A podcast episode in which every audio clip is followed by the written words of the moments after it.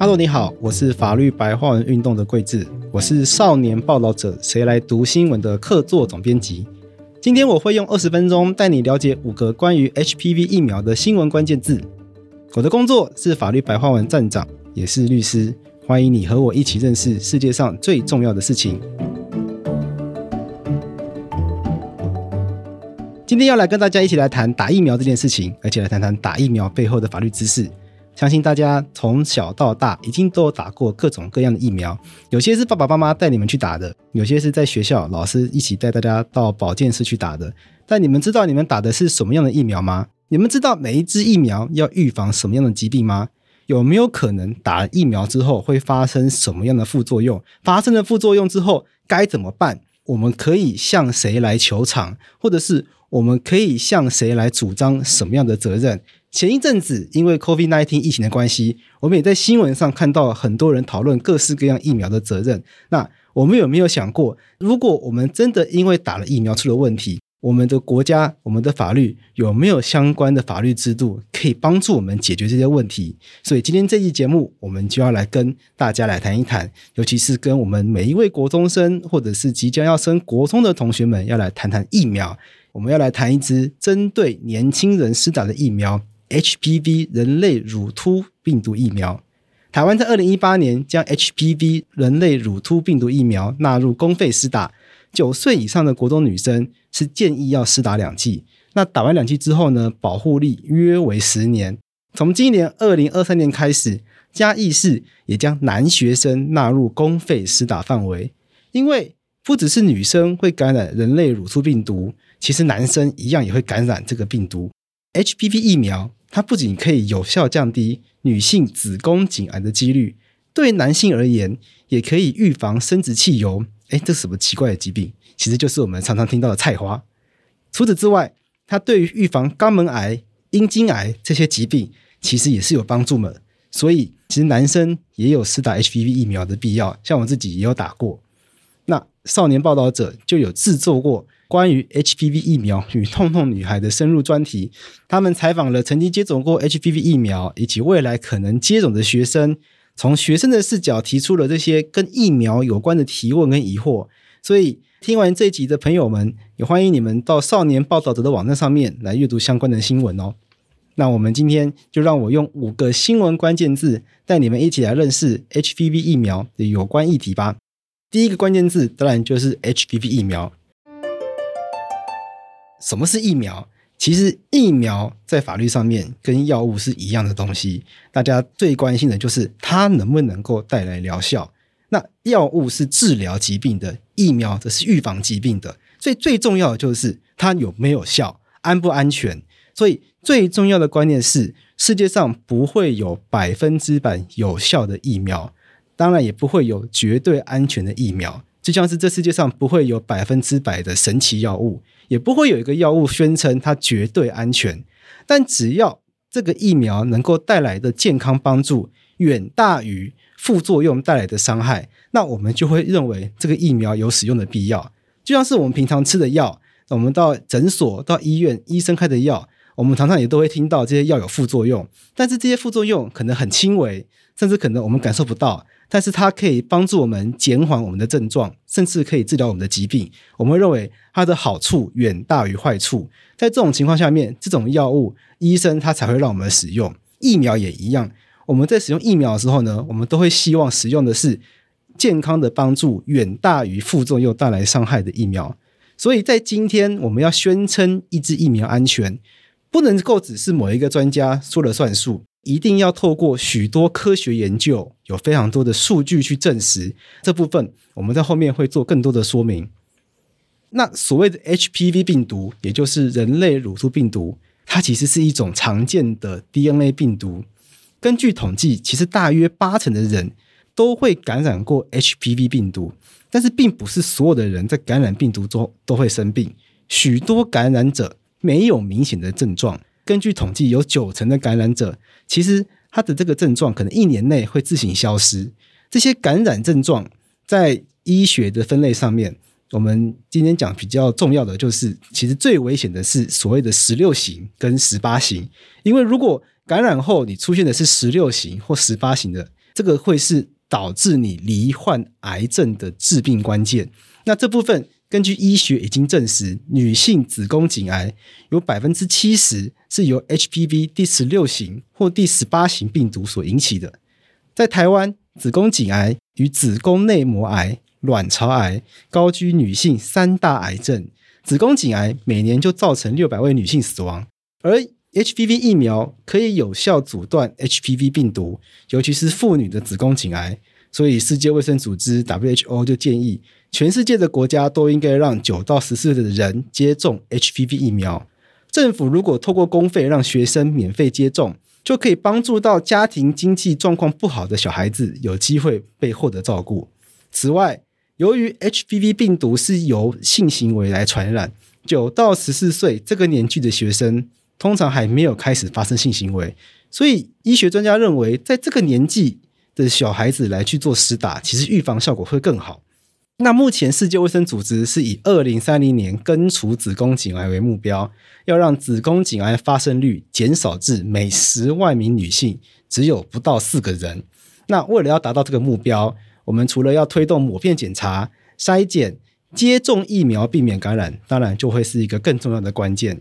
那目前全世界有一百二十六个国家是由政府编列预算，将 HPV 疫苗纳入公费接种，其中有四十多个国家同时提供男女施打。根据统计显示，不分男女都有八成的几率会接触到 HPV 病毒，其中男性在感染 HPV 病毒后，有可能会罹患口咽癌、阴茎癌。肛门癌，台湾则是从二零一八年十二月开始，由国民健康署推动国中女生公费接种 HPV 疫苗，接种率持续提高，从第一年的接种率七成八，到二零二一年接种率已超过九成。今年嘉义市也开始推动国中男生公费施打 HPV 疫苗，接种率也高达八成。那未来是否会继续扩大男性施打？政府表示会考量实证文献、成本效益。来做公卫优先顺序安排。那如果打 HPV 的疫苗效果这么好，那为什么我们今天要讨论它呢？所以接下来我们就要进入到今天的第二个关键字，那就是“痛痛女孩”。HPV 的疫苗效果很明确，但是就像我们刚刚讲的，所有的疫苗、所有的药物，我们都不能够保证它绝对安全。HPV 疫苗目前确实也有一些不明确的风险存在，所以我们这边就要来讲一个。关于女孩贝拉的沉重故事。贝拉在十四岁的时候接种了 HPV 疫苗，接种后出现了全身疼痛的症状，这个症状被诊断为幼儿型多发性关节炎。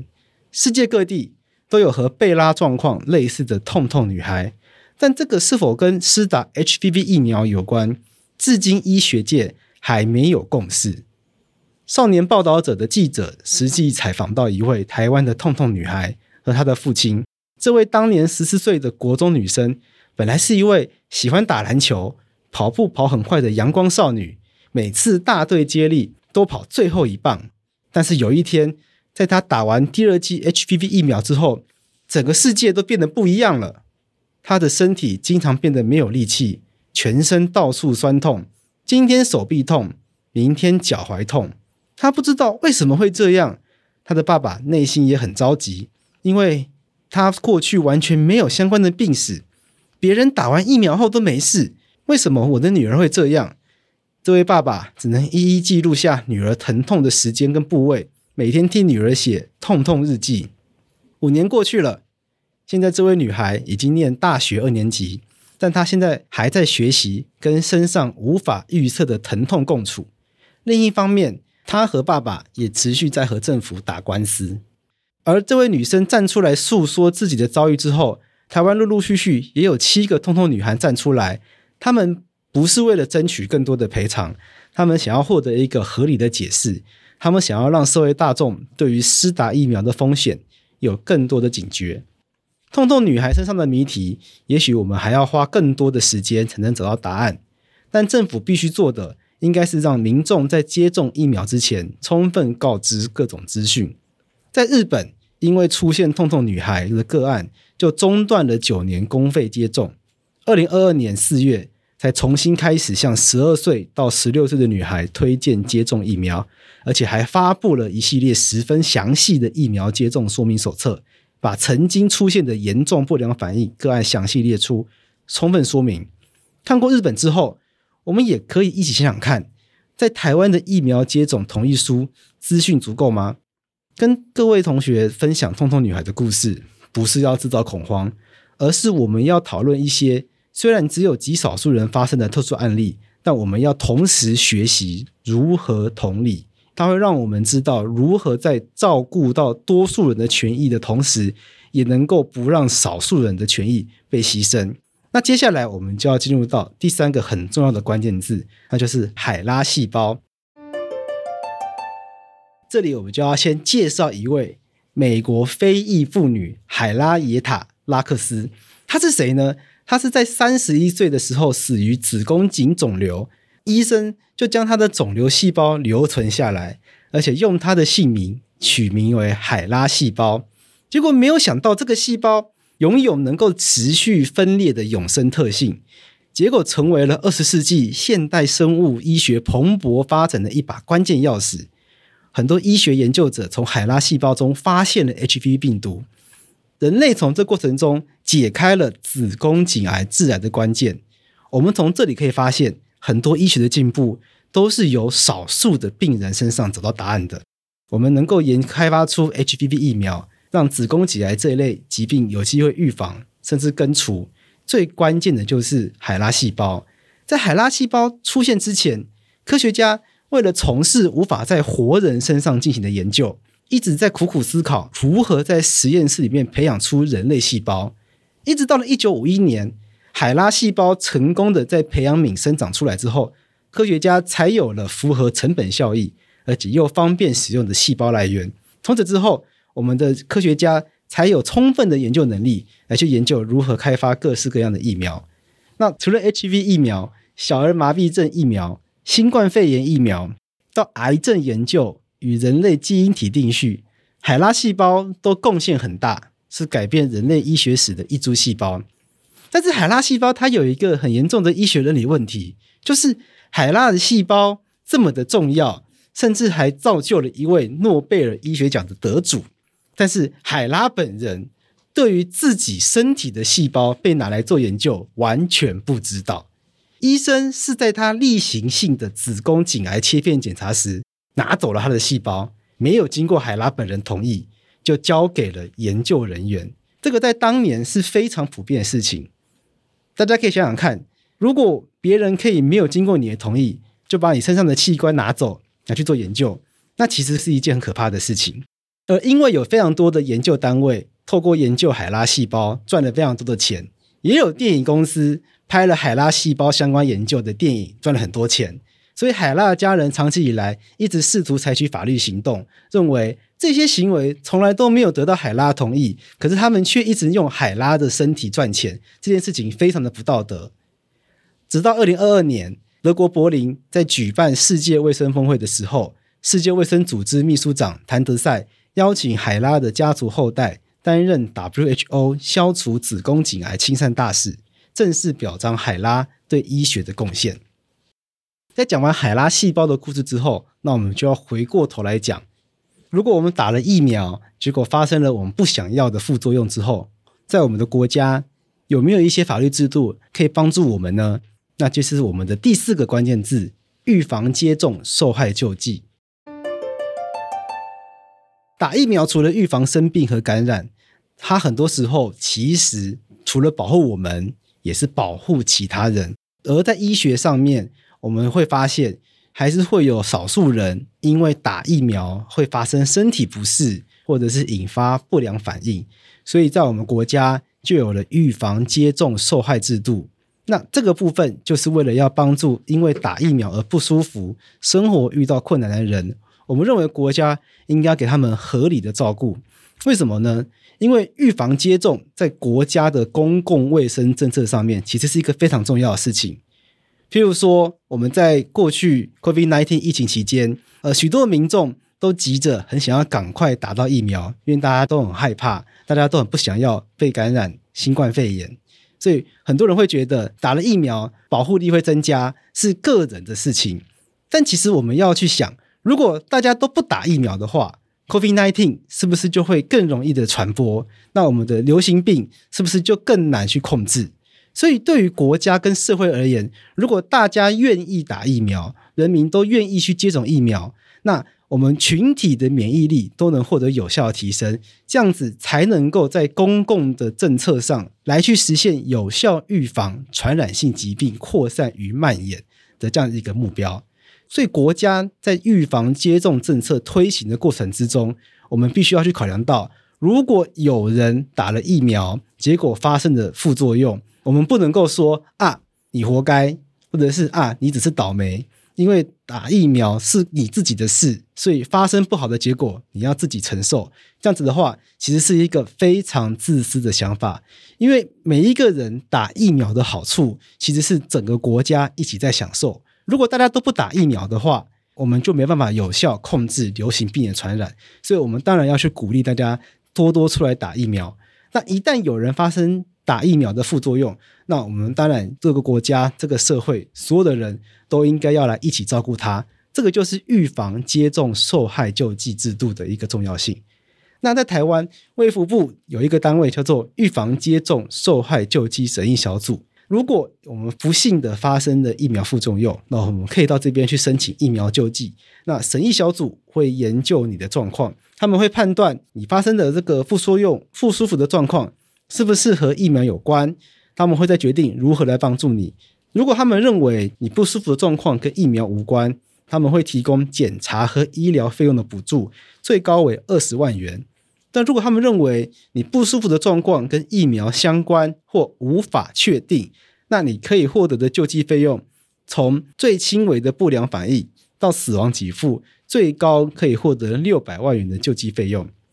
那在我们前面提到，因为打 HPV 疫苗而成为台湾痛痛女孩的案例。在透过审议小组的审议之后，虽然给予了三万元的医疗费用补助，但是审议小组认为这些疼痛状况与疫苗无关，因此这些痛痛女孩她们走上了诉讼之路。他们认为审议小组卫福部的这些认定是不正确的，而二零一九年台北高等行政法院判决这些台湾痛痛女孩胜诉，认为卫福部应该要给他们相关的补偿。但是卫福部上诉到最高行政法院之后呢，最高行政法院认为有相关的事实还需要厘清，所以又发回了台北高等行政法院继续更审。所以这个案件还有相关的事情需要再调查，未来结果如何还有待确定。其实全世界都有这些疫苗不良事件被动监测的制度，台湾跟美国都有疫苗不良事件通报系统。那这边要强调的事情是，疫苗不良事件通报不能够等于疫苗副作用。有的时候，大部分症状只是时序上的巧合，不代表它跟疫苗有关联。在国健署提供给民众的 HPV 卫教手册中有记载，到二零二二年六月底，全国总共接种约四十五点三万剂的 HPV 疫苗中，接获通报有四百一十三件不良事件，比例约千分之零点九，也就是一千个人中约有一个人可能会有不良事件。那最常出现的症状是注射部位肿痛，其次是发烧、晕眩、头痛，大多是轻微至中度程度的症状，而且都是短暂症状。一旦在疫苗不良事件通报系统中发现某种副作用，通报比例异常增加，那当然相关单位就会主动展开监测调查。这样子主动监测相当的费时耗工，需要大量完整资料才能完成大任务，因此要证明疫苗是否安全。它需要依靠全世界拥有良好公卫体系的国家共同监督一支疫苗上市后的安全数据。那到讲到这边，我们少年报道者的听众既然是少年，所以我们就要来讲最后一个的关键字，那就是《儿童权利公约》。那为什么要这边讲《儿童权利公约》呢？原因在于《儿童权利公约》它是一项与十八岁以下的儿童有关的公约。这个时候大家就会想，十八岁以下。不是包含儿童与少年吗？在《儿童权利公约》里面，它的用语跟台湾的儿少法不一样。在台湾，我们把十八岁以下的民众分成儿童跟少年，可是《儿童权利公约》里面，十八岁以上的人全部都称为儿童。这只是用语上的不同而已，这个其实没有太大差别。在儿童权利公约里面，它一共有五十四条，针对十八岁以下的民众，也就是所谓的儿童的公民、政治、经济、社会、文化的权利予以规范，并给予保护。其中最重要的，联合国儿童权利委员会就提出了四大指导原则，包括了禁止歧视原则、儿童最佳利益唯一优先考量、儿童的生存及发展权、儿童表示意见。且其意见应获得考量的权利，其中《儿童权利公约》第十七条就规定了，国家应确保儿童获得各项资讯来源，必须要让儿童有获得充足且必要的资讯之后，让儿童有办法权衡并表达自己的意见，让儿童能够做出妥善的决定。换句话说，我们今天讲了这么多跟打疫苗有关的事情，我们知道了打 HPV 疫苗有非常多的健康上的好处，但我们也听完了。痛痛女孩的故事，海拉细胞的故事，那我们也知道打 HPV 疫苗可能有的副作用。最重要的事情是，我们要在打疫苗之前，我们要充分的理解这些资讯，完整的了解打疫苗的好处与坏处。那我们应该要自己做完整的思考，甚至我们应该要自己主动的去查询更多的资料。透过自己的思考后，我们要自己要去表达我们的意见。因此，要不要打疫苗这件事情，我们应该要有一个认知是：大人其实有尊重我们知的权利，而且大人应该要透过更多元的方式让我们了解，不管是利用宣传单、动画，或者是老师的解说等等的方式，而大人应该让我们知道打或不打疫苗的好处跟坏处差别在哪里，尤其是我们应该要多跟我们的爸爸妈妈讨论之后再来做决定。那在今天这集单元里面呢，我想要跟大家讨论的事情是打疫苗这件事情。在 COVID-19 的疫情里面呢，我们在看新闻的时候，我们会发现，在台湾比较少人讨论要不要打疫苗这件事情，因为在台湾好像大部分人都会抢着打疫苗，新闻都会说大家在抢疫苗。可是如果我们看国际新闻的话，我们会发现，哎，欧洲跟美国有很多人在抗议，认为国家不应该强迫民众打疫苗。为什么会这样呢？原因就在于，在欧洲跟美国，他们已经有认识到疫苗本身确实存在一定程度的风险。他们并不是认为人类不应该打疫苗，他们是认为政府应该要提供更完整的资讯，而且必须要把打疫苗的决定权交给民众，让民众在了解完整的资讯之后，自己对自己的身体负责，然后自己来做成决定。而不是强迫民众去打疫苗，那这个做法到底是好是坏？我觉得我们可以一起来思考。